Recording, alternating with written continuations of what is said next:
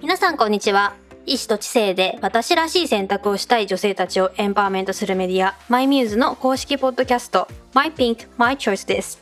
今回のナビゲーターは私 MyMuse 編集部の赤坂がお送りします。そして今回のゲストミューズとしてお迎えしたのがバイリンガル MC として活躍中の榊原ありさんです。どうぞよろしくお願いします。どうぞよろしくお願いいたします。榊原さんは今あのバイリンガルの、はい。えー、と MC として日米ですね。それぞれご活躍されてるかなと思うんですけれどもあの、はい。実は私榊原さんがご出演されてる YouTube 番組の D-BOX 実は拝見しておりまして本当ですか？はいなんでまさかこうやってお会いできるとは思わずいや、まさか本当ですか？はいび。っくりしています。えー、ありがとうございます。もう本当恐縮の一言です。えーあれは普段ご出演がメインなんですか？MC としての。まあそうですね。あの、もちろんバイリンガル MC としてイベントとか、まあ、番組の出演とかっていうのもしていて、まあその一環で D-BOX にも出演させていただいているんですけれども、実はあの番組させていただいているっていうか、私が作っている番組なんですよ。それがえそうなんですか？なので、はいそうなんです。あの、ディスカバリーチャンネルのマーケティングとか、コンテンツ戦略とかっていう一環で番組をプロデュース業もやっていて、いろんな仕事をやっている、ちょっと変な人間なんです。すごいもう本当にマルチなご活躍をされている榊原さんに今日はいろいろお話伺っていきたいと思います。好きなことだけやって生きてます。素敵です。今日はこんな榊原さんに、はいあの、はいお聞きしていきたいのがポジティブなキャラクターというのが榊原さんの特徴かなと思うんですけれども、あありがたいです。ありがとうございます。えー普段拝見しておりますので。なので、あの、そのポジティブの源って何なんだろうということで、うんうん映画でエンパワーメントされている作品などってないかなってお聞きしていきたいんですけれども、いかがですか？ありますね。やっぱり幼少期と言っていいか青春時代に見た映画とかっていうのは私の今の性格に一番影響してるんじゃないかなっていうのはありますやっぱり。うんうんうんうんうん。じゃあ早速、はい。映画のご紹介に移れればなと思うんですけれども。ええはい。まず一つ目は女性のエンパワーメントと言ったらこれなんじゃないかっていうぐらい有名なチャーリーズ・エンジェル。ああ、私も大好きです。ルーシー・リュウと。そうです。はい、えーそうなんです。とリューシー・リュー、キャメロン・ディアス、ドリュー・バリモアの3人を非常に素晴らしくショーケースした映画なんですけれども、あの実はこれ脚本を担当しているエド・ソロモンさんも私大好きで、うんうんうんメイン・イン・ブラックとかグランド・イリュージョンとかが最近で言うとの脚本を担当されている方で面白いアクションコメディみたいなのがすごい得意なのかなっていう方でそのライターさんも大好きなんですよ。なるほど。本当にあの、キャスト陣の豪華さだけじゃなくて、話の面白さも楽しめる。そうなんですよ。で、まあ、あの、ご存知の方多いと思うんですけれども、まあ、これは3人のね、女性探偵の物語を追っていくアクションコメディなんですけれども、すごい好きなシーンがあるんですよ。ぜひお聞きしたいです。女性のエンパワーメントって聞くとやっぱりこう3人の強い女性が悪い人たちをやっつけるシーンなのかなと思うじゃないですか。じゃなくって結構冒頭のシーンで3人が覆面活動みたいなスパイ活動をしているところでキャメロン・ディアスがバーテンダーの人がかっこいいってときめくシーンがあるんですよ。ときめいている時にあかっこいいけど仕事しなきゃって言ってそしたらリューシー・リュウのキャラクターがインカムで「flip your hair」髪の毛をファサッとしなさいあんたってインカムで言うシーンがあるんですよ。でそうすると「えなんでなんで?」って彼に対して髪をファサってしなさいって 指示をしてその後にスーパースローでキャメロン・ディアスが髪ファサって言って満遍の笑みを彼に見せてそこでこう恋が実るっていうシーンなんですけれどもルーシー・リュウのアシストによって実るんですね。そうなんですよえ素敵じゃないですか？いや、めちゃめちゃ小粋なシーンですね。じゃあ引き続き2本目のはい伺ってみようかなと思うんですけれども。2本目はこれ日本でも流行ったと思うんですけれども Legally Blonde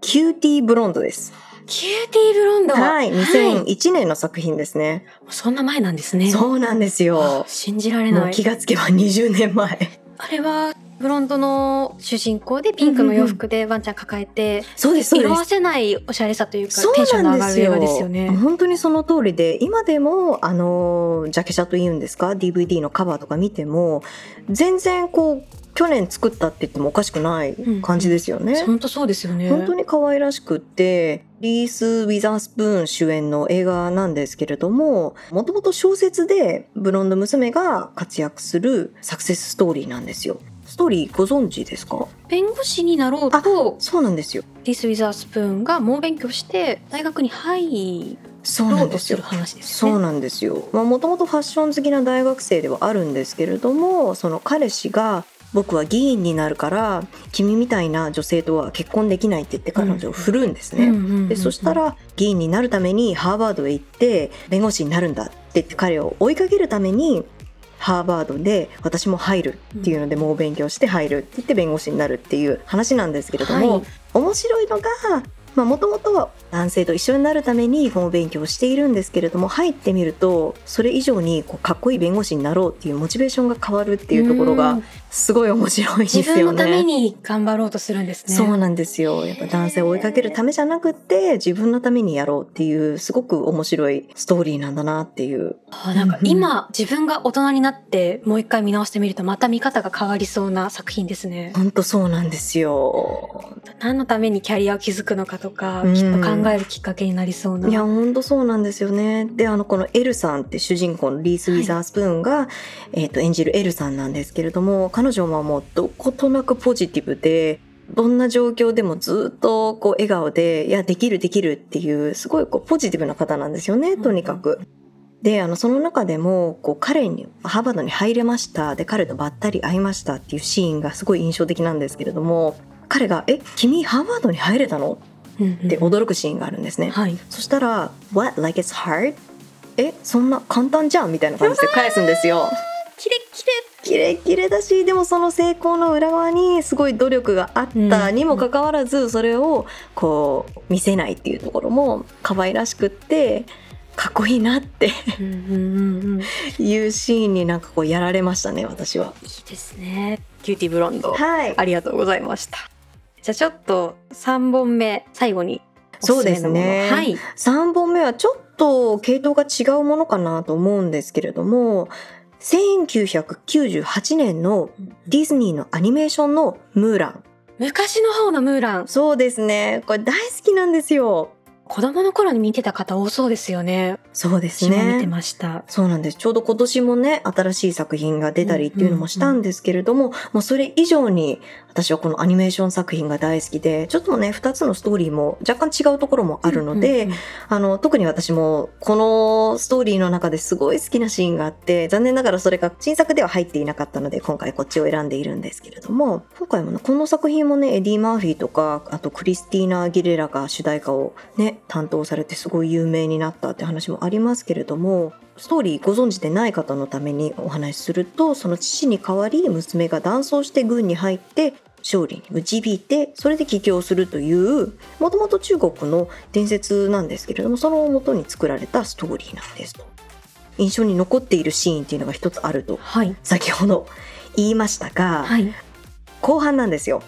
まあ、ムーランは女性であるっていうことが最後にバレて、うんうんうんで、あの、仲間に一旦バッシングを受けるんですね。うんうんうんまあ、女性は入ってはいけないと。なんで私たちに嘘をついていたんだっていうことです。非常にバッシングを受けるんですけれども、ただ後半に城に潜入しないといけないっていうシーンが出てくるんですけれども、その城に潜入するために、ムーランのその時の思いつきで、仲間の隊員たちですね、男性なんですけれども、その男性たちに側室のふりをしてくれないかあっていう宮廷の女性たちのそうです、そうです、そうです。女性たちのふりをして、ちょっと潜入をしないかっていう提案をして、そしたら仲間たちが、やろうって言って、みんな女性の格好をして、お城に入るっていうシーンがあるんですけれども、先ほどまでバッシングを受けていたにもかかわらず、この仲間を助けるために、今度は男性が女装をするっていうのが、あー、なんか、なんかすごいいいっていう風になるんですよね。お互いが歩み寄っていく。そうなんですよ。なんかこうエンタメとしても面白いですよね。そこのこそうどんでん返しというか。そうなんです。なんだかんだでお互いサポートして男でも女でも関係ないって言ってサポートし合おうっていう今度は男性側のサポートを受けてるっていうのがあーなんかいいなって。子供の頃ってちゃんと深く考えずに見てなかったですけど、うん、やっぱり今もう一回見てみたくなりますねこの作品そうなんですよ。ぜひね大人になってあ意外といろんなメッセージが込められてたんだなって気がつくこと多いと思うので、このね3つの作品今でもいろんなところで見られると思いますので、うん、ぜひね大人になってもう一度見返してほしいなとは思います。本当そうですね。この3つの作品で、はい、共通してるなって思う魅力のポイントとかってありますか？共通しているところは、簡単に言うと、まあ、さっきのムーランもそうですけれども、女性同士、もしくは、まあ、男性でもいいんですけれども、サポートシステムができてるってところですかね。いろんな女性同士で支え合っていたりですとか、ムーランの場合は仲間が女性一人のためにこうサポートをしてあげるとかっていうのが、私は本当のエンパワーメントなんじゃないかなと思っているんですね。うんうん、やっぱ強い女性が一人でかっこいいことやっているっていうのはもちろんかっこいいと思うんですけれども、